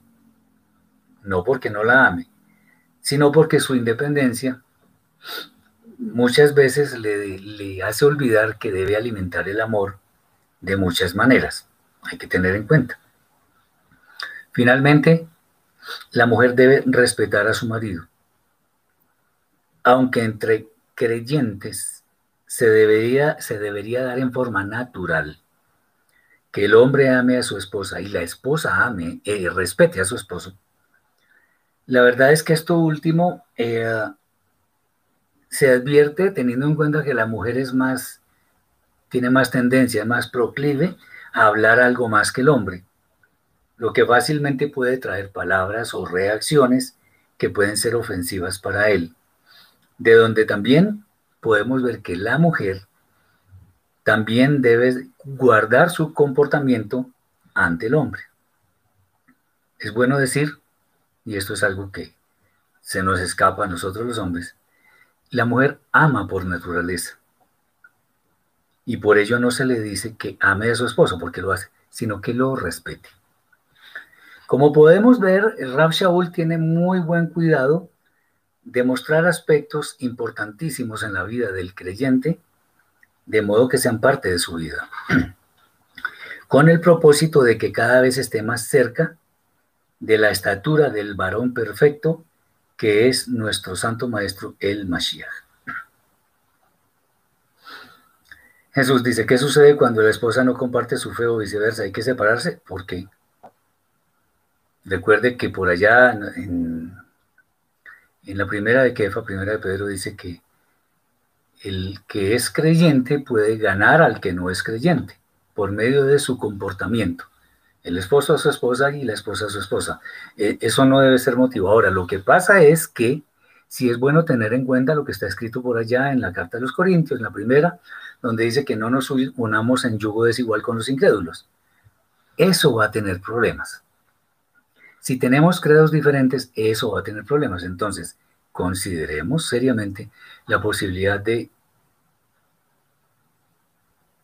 asumir quizá los problemas que van a existir o simplemente pues no nos unamos. Eh, Marcela dice, ¿el esposo se debe ganar el respeto de su esposa? Es que lo que pasa es que si son creyentes, el, esposo debe respetar a la esposa, debe, debe ser un, hombre que, que, se guíe por la Torah. Porque una cosa es que un hombre vaya, sepa Biblia, vaya a las iglesias y no sé qué. Eso no tiene nada que ver con que sea creyente. El verdadero creyente se demuestra con sus obras. Entonces, ganarse el respeto Digamos que en cierta forma sí, porque debe mostrar que es un verdadero creyente, mostrando a sí mismo el amor que siente por su esposa. Eh, ¿Pasa igual con los padres que los hijos deben respetar a sus padres independientemente de su relación? No, no. No, porque los padres fueron enviados por el Eterno y es una obligación respetarlos. Ellos no tienen que ganar nuestro respeto, debemos respetarlos. No hay más nada que decir. Ahora, deberíamos poder decir eso entre esposos y esposas, que tenemos que respetarnos, eso es obvio, pero lamentablemente muchos caen en otras cosas y por eso es que vienen los problemas. Entonces, viene la hipocresía de muchos que creyendo estar en ciertos sitios muy piadosos, entonces ya con eso se ganan el respeto. No es así. Bueno. Muy bien. Ahora llegamos al famoso capítulo 6. Obviamente sin, sin demeritar lo que hemos visto, porque son textos muy interesantes que nos permiten escudriñar nuestra vida y entender que hay cosas en las cuales podemos mejorar. Bien. El capítulo 6 tiene 24 versículos, los vamos a leer y vamos a explicar un poco. Hijos, obedeced en el Adón a vuestros padres, porque esto es justo. A propósito de la pregunta. Hay que obedecerles, hay que, o al menos respetarlos. Honra a tu padre y a tu madre, que es el primer mandamiento con promesa. Ahí está. Para que te vaya bien y seas de larga vida sobre la tierra. Y vosotros, padres, no provoquéis a ir a vuestros hijos, sino criarlos en disciplina y los mandamientos de del Eterno.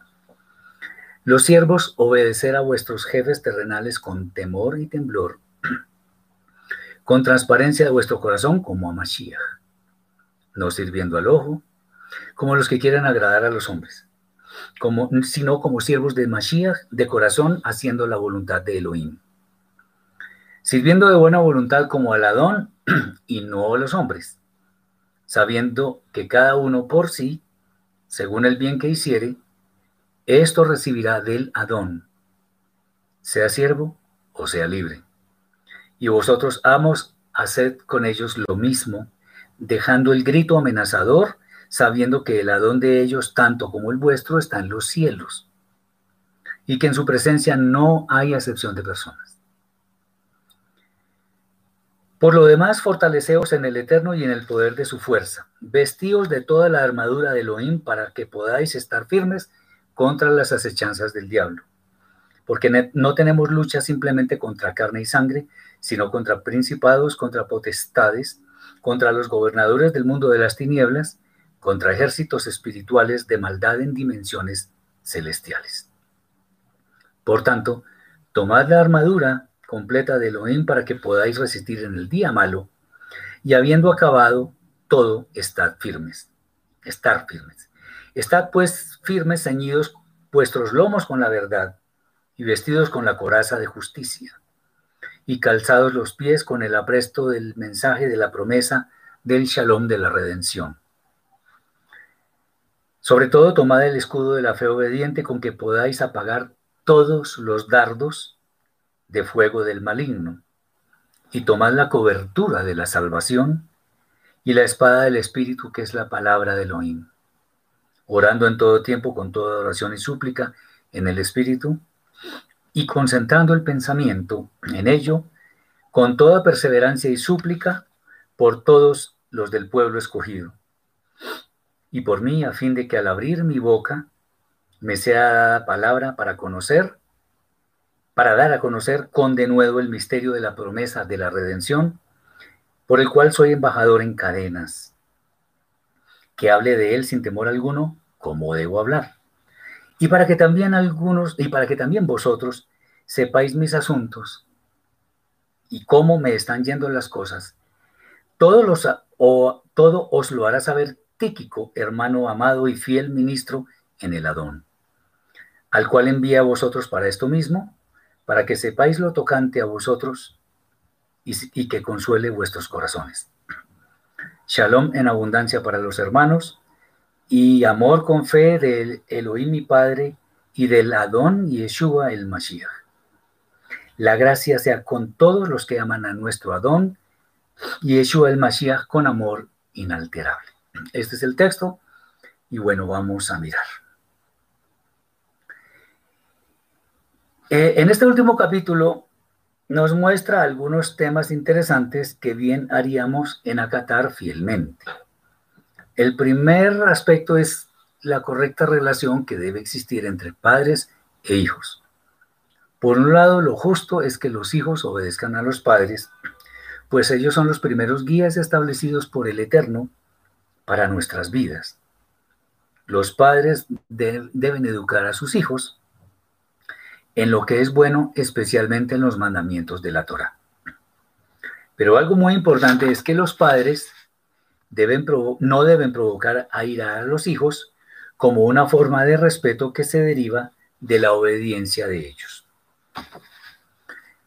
Adicionalmente, Shaul menciona las relaciones entre amos y siervos, que aplica a jefes y empleados y similares.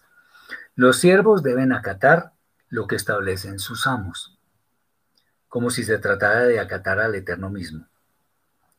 Los amos deberán observar un trato considerado hacia sus siervos, sin gritos ni amenazas. Todas las almas son iguales en la presencia del Creador. Día a día hemos de ser probados, pasando por muchas situaciones adversas, pero que ciertamente podemos superar. Rab Shaul menciona la armadura celestial que de ninguna manera puede asociarse con la armadura que lleva un soldado romano, pues lo que menos usa un hombre espiritual son los ejemplos del mundo. Es obvio que dicha armadura no se refiere a algo físico. El tema que viene a continuación se ha prestado para muchas interpretaciones que nacen del mismo texto, en el sentido de que se cree que hay entes, eh, entes espirituales contra los cuales tenemos que luchar. Veamos cómo es esto.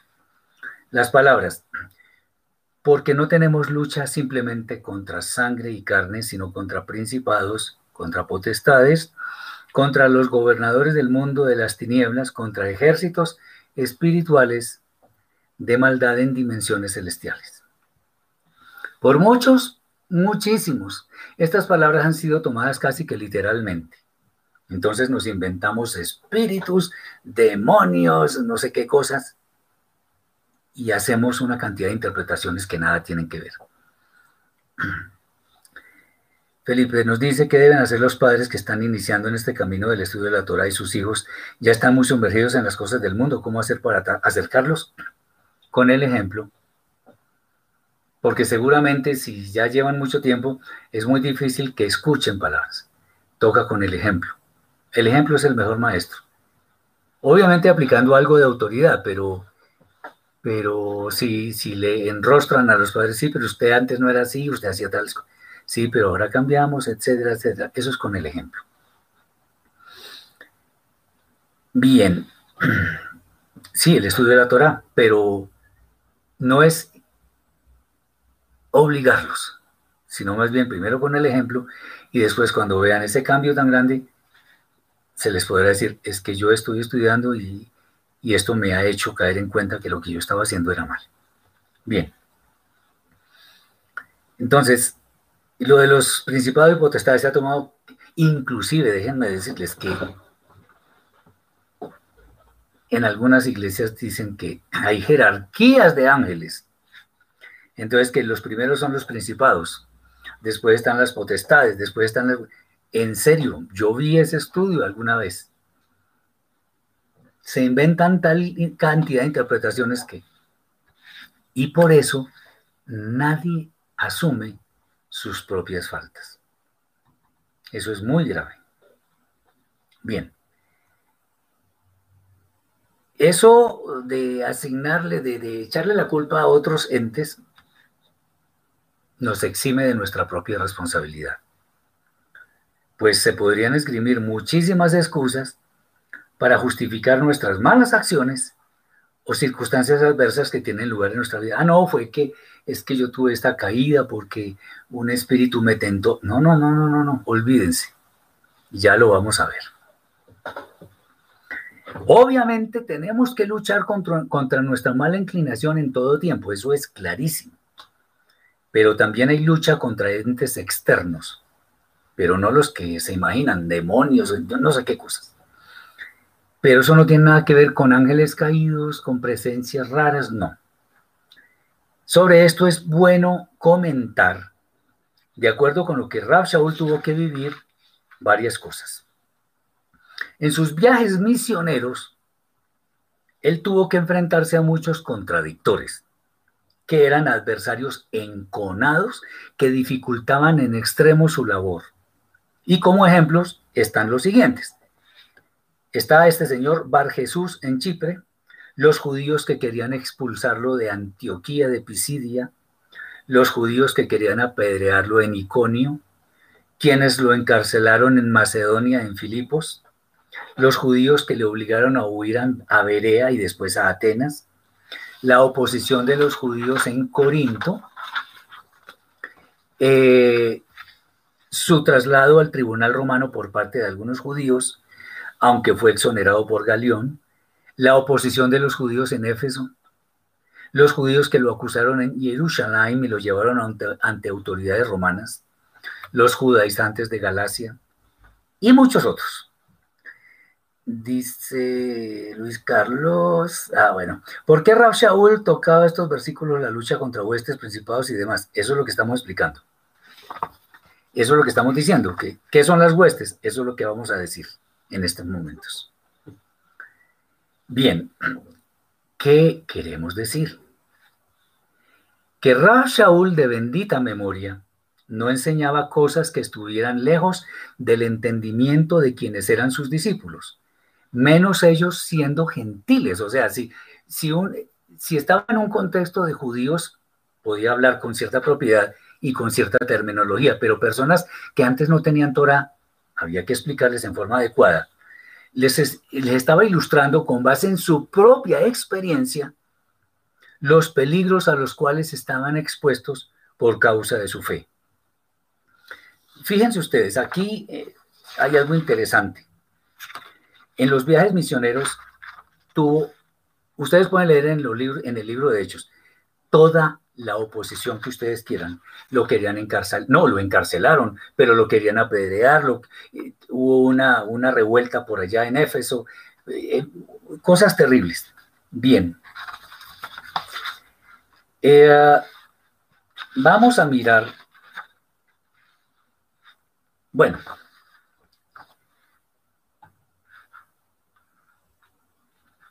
hay, hay, hay unos términos que tienen que ver con, el con las famosas eh, principados y potestades, que son arche y exousia, que son términos eh, que no son hebreos, y se encuentran en varias partes.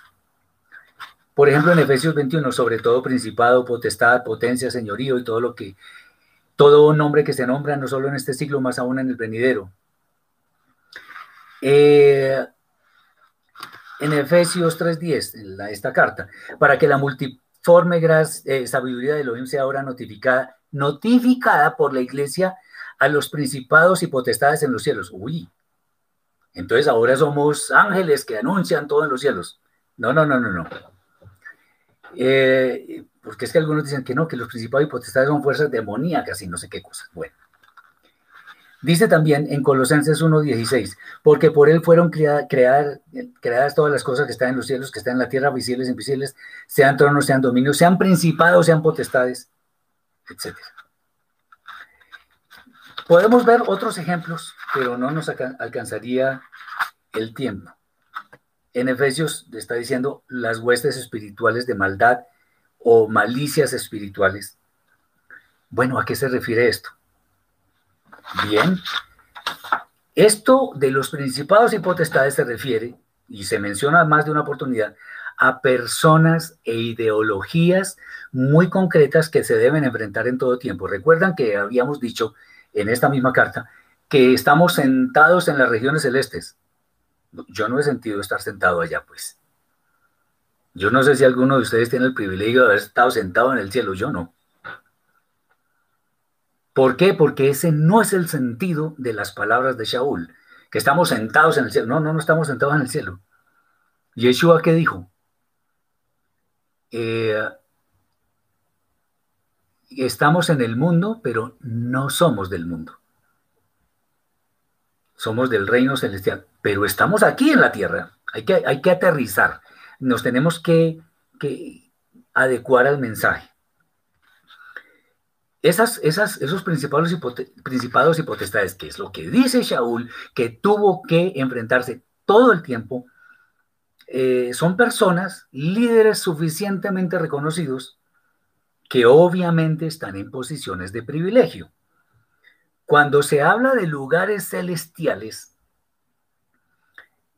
no se refiere a seres que están más allá de nuestro alcance sino más bien aquello que está en posiciones de privilegio o exaltación y que figuradamente se menciona diciendo que es como si estuvieran en los cielos, pero no es que estén en los cielos, son expresiones idiomáticas que eh, el contexto nos obliga a revisar.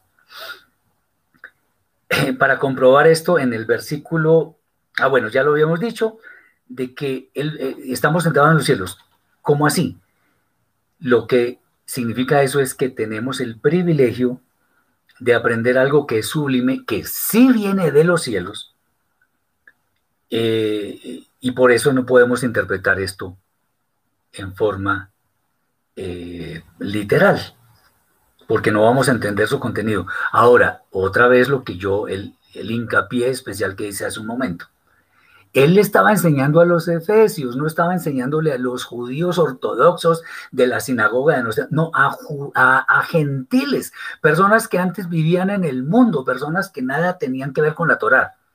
Entonces, si, si Shaul empieza a hablar sobre principados y potestades de las regiones celestes, pues le podrían decir, este, este tipo está loco o quién sabe qué.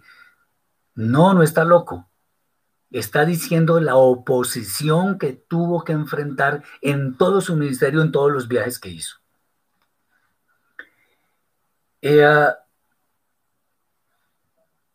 veamos otros ejemplos, a ver si, si lo vemos. Entonces, lo, que está diciendo acá no es una batalla por allá en, en las esferas celestes.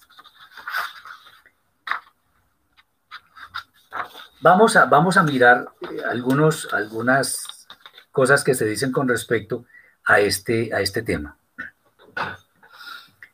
Eh, Yeshua advirtió a sus discípulos acerca de la persecución por causa de él. Yo no soy el autor de esto, pero me pareció muy interesante. En su advertencia habla que serían llevados ante concilios, sinagogas y delante de gobernadores y reyes. Esto implica que serían acusados falsamente y que no era tan fácil convencer a los gobernadores eh, lo cual nos lleva a entender las palabras que están en esto que estamos viendo. Eh, a ver, la lucha contra principados y potestades, como lo hemos dicho, es ideologías, doctrinas equivocadas, pero que están en abierta oposición a lo que nosotros estamos siguiendo. En Colosenses capítulo 2, versículo 9 y 10 dice que el Mashiach es la cabeza de todo principado y potestad. Ahí no está hablando de demonios, no está hablando de espíritus o ángeles caídos que no existen, sino más bien eh, algo diferente.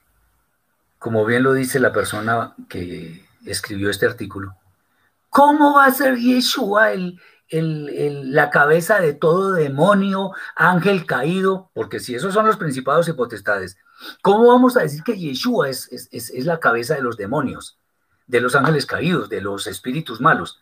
¿Cómo vamos a decir eso? No tiene sentido, hay que interpretarlo a la luz del contexto. Entonces, obviamente, los principados y potestades no se refieren a demonios o no sé qué cosas. Ahora, para que alguien que preguntó, Carla, creo, los demonios, como ya lo hemos dicho en otras oportunidades, tienen que ver tampoco con seres por allá raros, espantosos. No, no tiene que ver con eso. Tiene que ver con las conductas destructivas que acaban con nuestro ser. conductas destructivas hay muchas. El alcohol, las drogas, el juego, el sexo, el dinero, el juego, todas esas cosas. Esos son lo que podríamos tildar como demonios. Ustedes nos han puesto a pensar por qué en, el, en, el, en la Tanaj, el mal llamado Antiguo Testamento, por qué no se habla casi de demonios. Por esto que estoy diciendo. Hay que interpretarlo adecuadamente y no como se nos ocurra. No es que eso significa no sé qué. Y entonces empiezan a expulsar demonios con oraciones y con shows en el cielo se ríen de ellos porque eso no es así. Y sobre todo que la persona que supuestamente está expulsando demonios es más pecadora que el que los tiene. ¿Cómo sale eso? Muy bien. Carlos dice, ¿se puede interpretar que son personas en inminencia o autoridades? Sí, así es. Muy bien. Exactamente. Eso es. Ah, Dirimo Navarro dice, eh, se entiende bien, pero disculpe qué cosa expulsó Yeshua que se metieron en los cerdos y se inmolaron. Eso que estoy diciendo. Lo que pasa es que como los evangelios no hablan las cosas en una secuencia, que cuando dice que Yeshua expulsó y que después sostuvo al hombre Sostuvo significa que lo guió en, el, en las buenas nuevas de salvación y por eso el hombre pudo levantarse. Levantarse en sentido espiritual es otra vez estar ante la presencia del Eterno. Porque como dice el, Proverbios, creo que es, siete veces cae el justo y de todas ellas se levanta. Cae el justo, ¿por qué? Por causa del pecado pero que se levanta. Entonces no estamos hablando de, que estaba poseído por un demonio. Eh, fíjense que hay personas cuando están metidas en las drogas, por ejemplo, es como si estuvieran poseídas, porque hasta roban, matan y lo que sea por conseguir droga. Lo mismo con los que están metidos en el juego, en el alcohol. Analicen un poquito y se darán cuenta que es así. Entonces, lo de los cerdos es una alegoría tratando de decir que esas cosas feas deben irse a donde deben estar, a lugares feos. ¿Y, por, e, y cómo, cómo lo, por qué lo digo de esta manera? Porque cuando hablamos, por ejemplo, del famoso infierno, el infierno eh, estaba como personificado, no, simbolizado más bien por un lugar que llamaban el Valle de Geinom, la Gehenna. Eso era el basurero basurero, donde el fuego nunca se apagaba porque había que extinguir toda esa, esa inmundicia que había allí. ¿A dónde van los condenados? Muerte eterna, a un lugar análogo a él, a un lugar feo. ¿Me están entendiendo? Entonces lo malo va a lo malo, lo bueno va a lo bueno. Los demonios son las malas costumbres o malas prácticas de las personas, pero sobre todo no hablemos de pecado como común y corriente de violar la Torah, sino conductas destructivas, como esas que estoy diciendo. El sexo ilícito indiscriminado, el alcohol, el, el, juego. Fíjense ustedes, y aquí voy a decir algo, espero que me entiendan. La escritura no dice que emborracharse es pecado. Sin embargo, nos dice que no nos emborrachemos. ¿Por qué? Porque una persona que está bajo los efectos del alcohol sí comete pecados. Entonces, una persona que se emborracha necesariamente va a tener conductas indecorosas.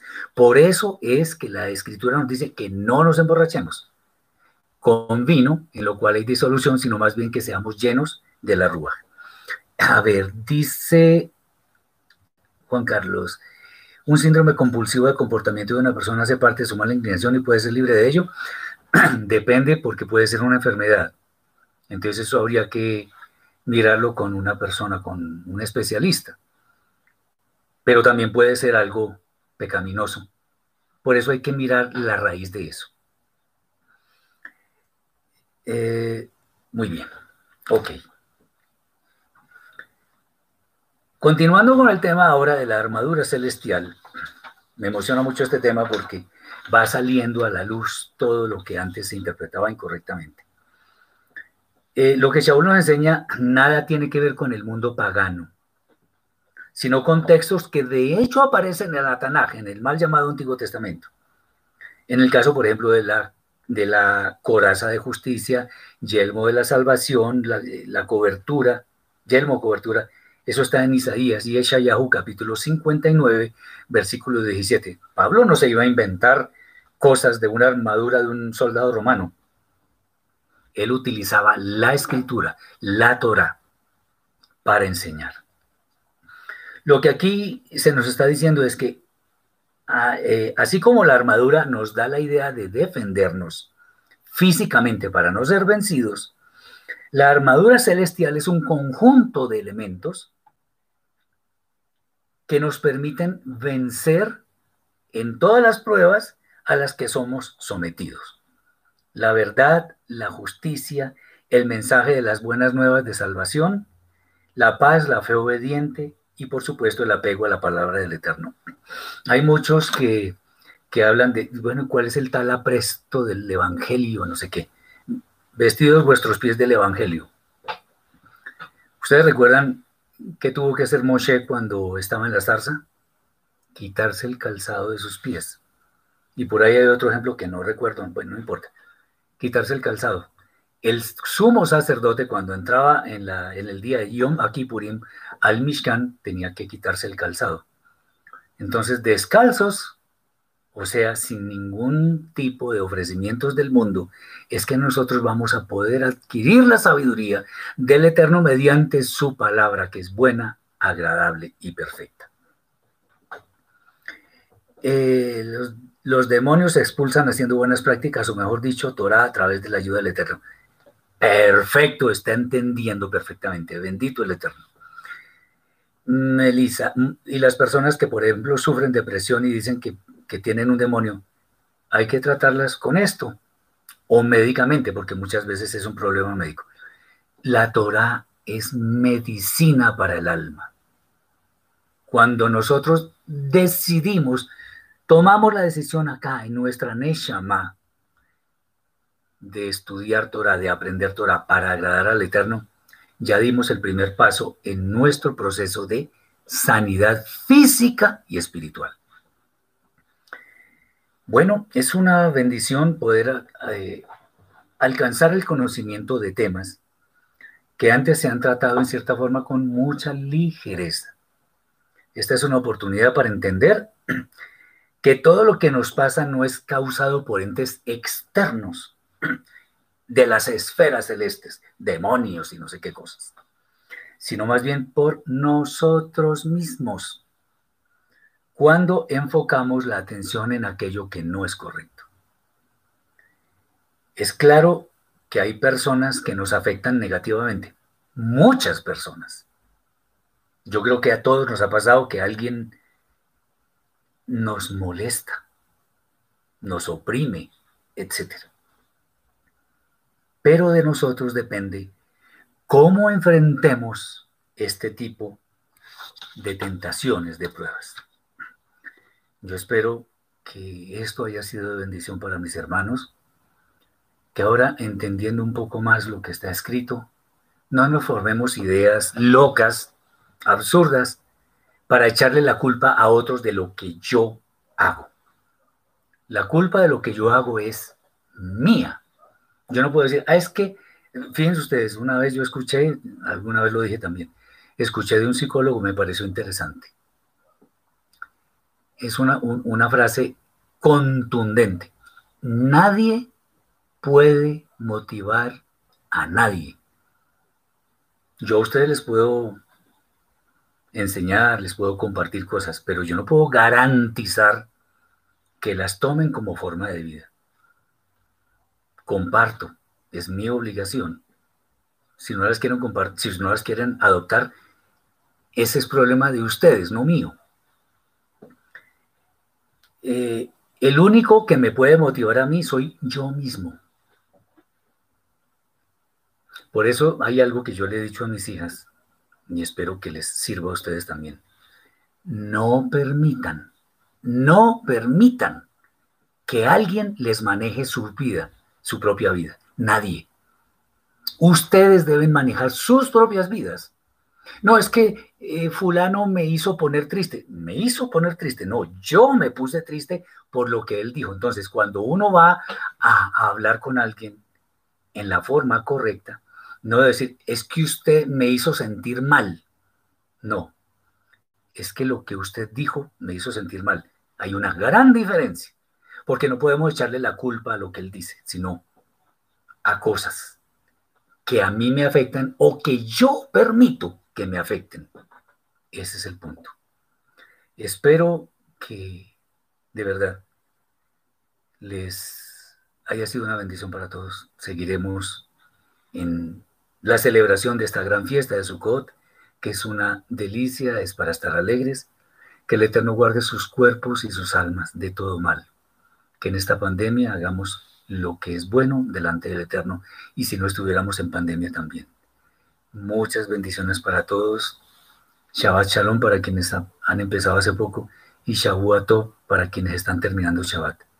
Muchas, muchas bendiciones para todos. Shalom.